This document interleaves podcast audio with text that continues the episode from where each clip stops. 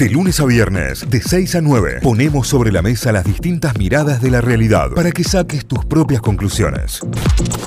7 con 57 minutos, lo habíamos anticipado y la tenemos en línea, vamos a charlar con ella. Ivana García es su nombre, es licenciada en Administración de Empresas, es la creadora de la plataforma Espacio de Epilepsia y además es quien está entre un grupo de gente, obviamente, llevando a cabo la organización del EpiFest, este congreso sobre epilepsia en el, del cual estuvimos hablando estos días. Lo hablamos con médicos, lo hablamos con especialistas, lo hablamos con un...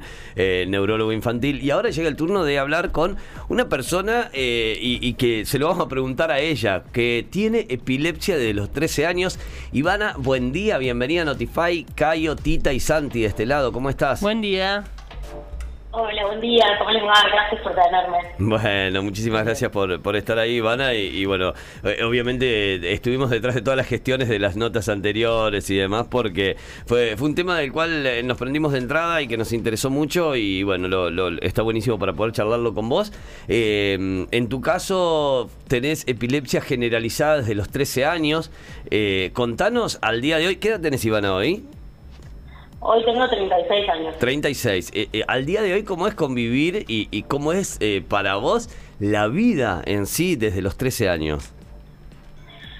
Hoy en día, pues, nada, vida súper normal, súper tranqui, digamos. O sea, imagínate, yo tengo epilepsia desde muy chica, entonces ya yo lo llevo como algo súper naturalizado, súper normal. Yo, por suerte, tengo la epilepsia controlada con medicamentos que viste los médicos que te decían, bueno, hay un gran porcentaje de personas, entre el 70 y el 80%, que lo controlan con medicación. Todo dentro de, ese porcentaje, entonces tomo un medicamento a la mañana, al mediodía, a la noche, y bueno, y con eso puedo controlar las crisis y hace un montón de tiempo que no tengo crisis. Entonces nada, la verdad yo no tengo restricciones en cuanto a casi nada y tengo vida normal como la que podrían llegar a tener ustedes o no sé si se quiere decir normal, no sé cómo es tu día, pero bueno, este, nada, o sea, puedo, puedo estudiar, puedo, puedo, ir a la facultad, puedo trabajar, puedo hacer, como llevar ese tipo de vida nada, tranquila como cualquier otra persona. Está bueno. Eh, te, ¿Vos tenés, eh, te acordás, digamos, del momento en el que tenés el, primer episodio, en el, en el, momento en el que te lo diagnostican? ¿Cómo, cómo fue ese momento? Supongo que, que tu familia estuvo ahí eh, interiorizándose en el tema primero ellos. No, a mí al principio, bueno, como dijo Caio, me lo diagnostican de adolescente. Entonces, al principio yo tuve un tipo de crisis que se llama ausencia, que es que vos te quedas tildado. Eh, unos segundos te quedas como frisado, ¿no? Entonces, yo de chica me peleaba mucho con mi mamá, ahora estamos un poco mejor, un poco. eh, y en medio de esas discusiones me, me daban esta, estas ausencias, como que yo me quedaba tildada. Y mi mamá creía que yo lo hacía a propósito de esto, de, de tener esta discusión y en el medio frisarme, ¿no? Y, y bueno, entonces me llevó a, a, quien era su psicóloga en su momento y para, para bueno, para mejorar esa relación. y, eh, y bueno, se ve yo tuve estas, estas crisis eh, con, con la psicóloga y la psicóloga muy bien le dijo, bueno, mira, ¿qué te parece si le llevas a una consulta con un neurólogo? No significa nada, pero por las dudas estaría bueno hacer una evaluación con un neurólogo. Así que bueno, re bien esta psicóloga que se, que se pudo dar cuenta, porque es un tipo de crisis que normalmente la gente no, no se suele dar cuenta. Porque hay un dicho de los médicos que dicen cualquier persona detecta una convulsión, que es cuando te caes al piso y, tienes esas sacudidas, pero es, en realidad hay 40, más de 40 tipos de crisis epilépticas. O sea, hay un montón de cosas que te pueden pasar después de estas desconexiones en el cerebro y estas son mucho más difíciles de darse cuenta.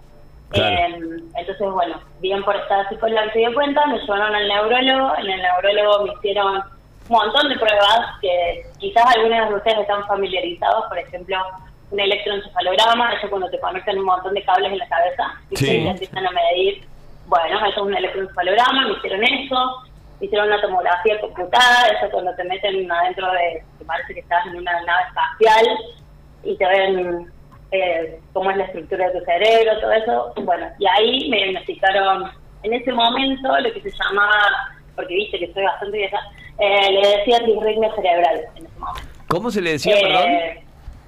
Le decían disritmia cerebral los Ajá. médicos, no le decían epilepsia. Entonces, la verdad es que yo no, no tenía la palabra epilepsia en la cabeza, yo tenía como que tenía disritmia cerebral, no, no estaba del todo segura que era eso, no lo entendía del todo bien, solamente sabía que tenía que tomar una pastilla varias veces al día, Claro. también me lo olvidaba seguido, y me volvía loca por eso en mi familia, tomar la pastilla, tomar la pastilla, tomar la pastilla.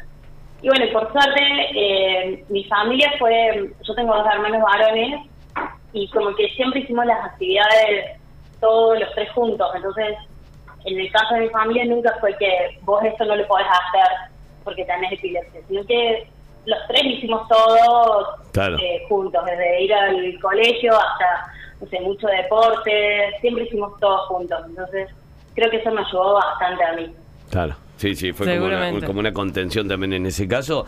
Eh, Iván, hablábamos con vos el otro día, ayer lo hablábamos con la, con la doctora también sobre estos mitos de cuando, cuando tenés un, una crisis o una convulsión, sobre todos los mitos que hay con respecto a eh, meter la mano en la boca, sacarle, tratar de que no se muerda la lengua y todo que esto ocurre. Eh, en tu caso, bueno, la primera reacción fue de, de no creerte por ahí hasta consultar a un especialista médico y ver qué, qué pasaba por ahí. Eh, digo, que, ¿a qué otro tipo de mito te has enfrentado vos como, como una persona con epilepsia? Bueno, eh, varios, o todos. Eh, eh, Claro. Bueno, yo, yo empecé con ese tipo de crisis, pero de grande me dieron convulsiones, esto de que te caes. Y yo lo escuché los otros días y decían este mito de que te metan la mano en la boca. La primera vez que tuve una convulsión, eh, mi familia lo hizo esto de meterme la mano en la boca, porque creían primero que me iba a tragar la lengua y Claro. después creyeron, hubo un momento en el que yo dejé de respirar y creyeron que, que yo me iba a morir. Eh, y ese momento es el momento en el que vos empezás a apretar los, los dientes y, y el cuerpo como que induce a que, a que respires. Entonces está bueno eso de empezar a, a capacitarte, de decir, bueno, a ver qué pasa con la crisis epiléptica, porque si no, de verdad, eh, viéndolo de afuera, no entendés mucho cómo se comporta el cuerpo. Claro. Así que ese fue el primero. Después también me acuerdo que me pasó de que me dijeran, bueno, pero si tenés epilepsia, este, ¿por qué estás acá de noche en un, en un bar? Volvete a tu casa. Estoy acá porque tengo ganas. Este, nada, o sea, eso también me ha pasado porque hay mucho mito en cuanto a, a- a los destellos y las luces, que, que sí, o sea, hay fotosensibilidad. En el 3% de las epilepsias, eh, la gente tiene fotosensibilidad, pero el resto no, entonces creo que está bueno decir, diseñemos y, y creemos servicios para todos, que incluso ese 3%, pero si a mí no me hace nada, bueno, este, yo puedo estar haciendo eso. Después también, por supuesto, en lo, eh, en lo laboral, yo he tenido mucha suerte, pero eh, también me han llegado un montón de historias. eh, y después también sí me ha pasado que me dijeran, bueno, arreglátela. O sea, fíjate qué puedes hacer vos con, con, con esto. Claro. Y no que la so- no digo que la sociedad o que la gente diga tipo, bueno, a ver, fíjate que cómo podemos hacer para mejorar este espacio público, sino arreglátelas vos en el espacio público. Claro. Eh, y bueno, en es- por eso en parte, bueno, yo tengo, si se quiere, los medios desde, desde educación, como para decir, bueno, a ver cómo hago, pero un montón de gente no tiene ese conocimiento, entonces eh, creo que también está bueno el pensar cómo hace una persona que no tiene muchos conocimientos para arreglársela. Imagino que Eh, también que, que desde ahí, desde ese lugar en el que pensás la epilepsia, también es que surgió el proyecto de, de mm, espacio epilepsia, digamos, de poder colaborar con personas que quizás no tienen las mismas herramientas que vos. Sí, totalmente. Surgió porque, bueno, por eso, porque yo de darme cuenta de decir, che, mira, yo tengo todo este conocimiento, estaba haciendo una maestría, y, y de darme cuenta que, que la forma en la que yo encaro la enfermedad, que fue gracias a mu- muchos profesionales que me fueron ayudando a mí, y acceso a mucha mucha educación, no, no la tiene todo el mundo, entonces digo, bueno, a ver cómo comparto todo esto. Porque además también, si yo quiero eliminar el estigma de la enfermedad, no es que lo voy a, si yo lo eliminé para mí, listo, ya está. No, o sea, yo tengo que cambiar toda, o sea, un montón de, de, de forma de pensar de un montón de gente, y eso se hace en comunidad. Entonces, bueno, eh, ¿cómo, ¿cómo llego con educación a toda la gente que tiene epilepsia? Entonces, esa fue como la forma de pensar. Y después, por otro lado, quien tiene epilepsia, como, como viste, te decían los médicos, hay un estigma muy grande sobre la enfermedad. A mí me pasó que yo tenía 30 años y no conocía a nadie que tuviera epilepsia. Digo, bueno, sé, pero si, hay, si una de cada 100 personas tiene epilepsia, ¿dónde está esa gente? Claro. Digo, o sea, yo, yo entro a un shopping y debería haber un montón de gente con epilepsia. O sea, o entro a un cine y, bueno, tiene que haber otra persona más. Eh, me acuerdo de una vez tuve una crisis en el, en el comedor de la universidad. Digo, ¿dónde están las otras, al menos seis personas con epilepsia? Claro. O sea, porque estaba yo sola. Entonces digo, tiene que haber un lugar donde quien tiene epilepsia no se sienta. Es la única, porque de verdad te que soy el único en el planeta que tiene epilepsia. Porque el resto no los, no los veo, porque además es una enfermedad invisible, como nadie lo dice, vos te sentís el único que es enfermedad.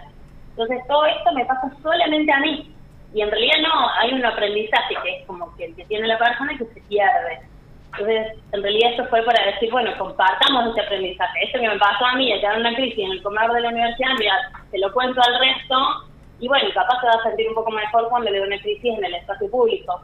Y, y hay un montón de aprendizajes sobre, esto no es aprendizaje mío, aprendizaje de otras mujeres sobre eh, cómo transitar un embarazo, que está buenísimo que lo compartan, porque otras mujeres se van a sentir mucho mejor al transitar un, embarazo y esas ansiedades y esos miedos.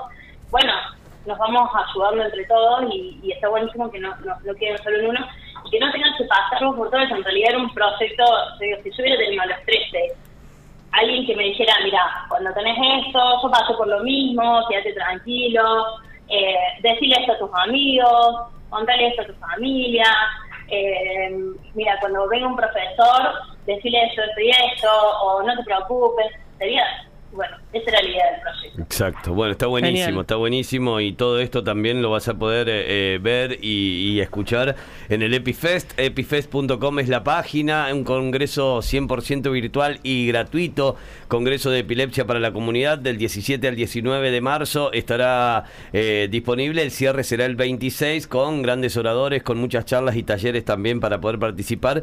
Y, y lo mejor de todo es que es de acceso gratuito para toda la comunidad, para todo aquel que quiera participar Ivana, gracias por, eh, por toda esta semana, además de contenido, por toda esta semana y por todo lo que, lo que te cargaste al hombro de este Epifest y gracias por esta charla. Eh. Muchísimas gracias. Un gusto. No, por favor. Muchísimas gracias a ustedes. Gracias por charlar. La verdad que son unos genios y gracias por estos espacios que nos dieron. Hasta la próxima. Gracias, Ivana. Un gusto. Adiós. Notify, las distintas miradas de la actualidad para que saques tus propias conclusiones. De 6 a 9, Notify, plataforma de noticias.